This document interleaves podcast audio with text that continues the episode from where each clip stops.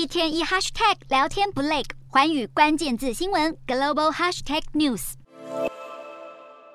俄罗斯在十五号发动开战以来最大规模空袭，往乌克兰发射超过一百枚飞弹。没想到同一时间有两枚飞弹掉进波兰境内一个名叫普热沃多的村庄，造成波兰国人死伤，马上引发国际社会关注。击中波兰的飞弹究竟由谁发射？这是乌俄开战以来第一次有战场上的飞弹炸到北约成员国领土。恐怕让情势迅速升级。波兰在事后召开国安紧急会议，提高了军事单位的警备状态。这两枚落入波兰的飞弹，目前被证实是俄罗斯制造。战略及国际研究中心，还有美国外交关系协会等等多间智库学者，进一步认为是俄制 S 三百地对空飞弹。不过，这都不足以判定发射责任的归属是乌方还是俄方，因为乌俄双方都在战场上使用过 S 三百飞弹。俄罗斯国防部也在第一时间火速否认有飞弹攻击波兰领土，甚至反控波兰是在蓄意挑衅。现在正值 G20 峰会期间，多国领袖才在峰会上谴责俄罗斯发动战争。泽伦斯基也强烈喊话。然而，他的演说才结束几个小时，乌国各地又响起了空袭警报。泽伦斯基形容这根本是莫斯科当局对 G20 峰会的一记耳光。泽伦斯基表示，在这波大范围攻击中，乌克兰有十五处能源设施被毁，造成七百万户停电，大约有一千万乌克兰人目前无电可用。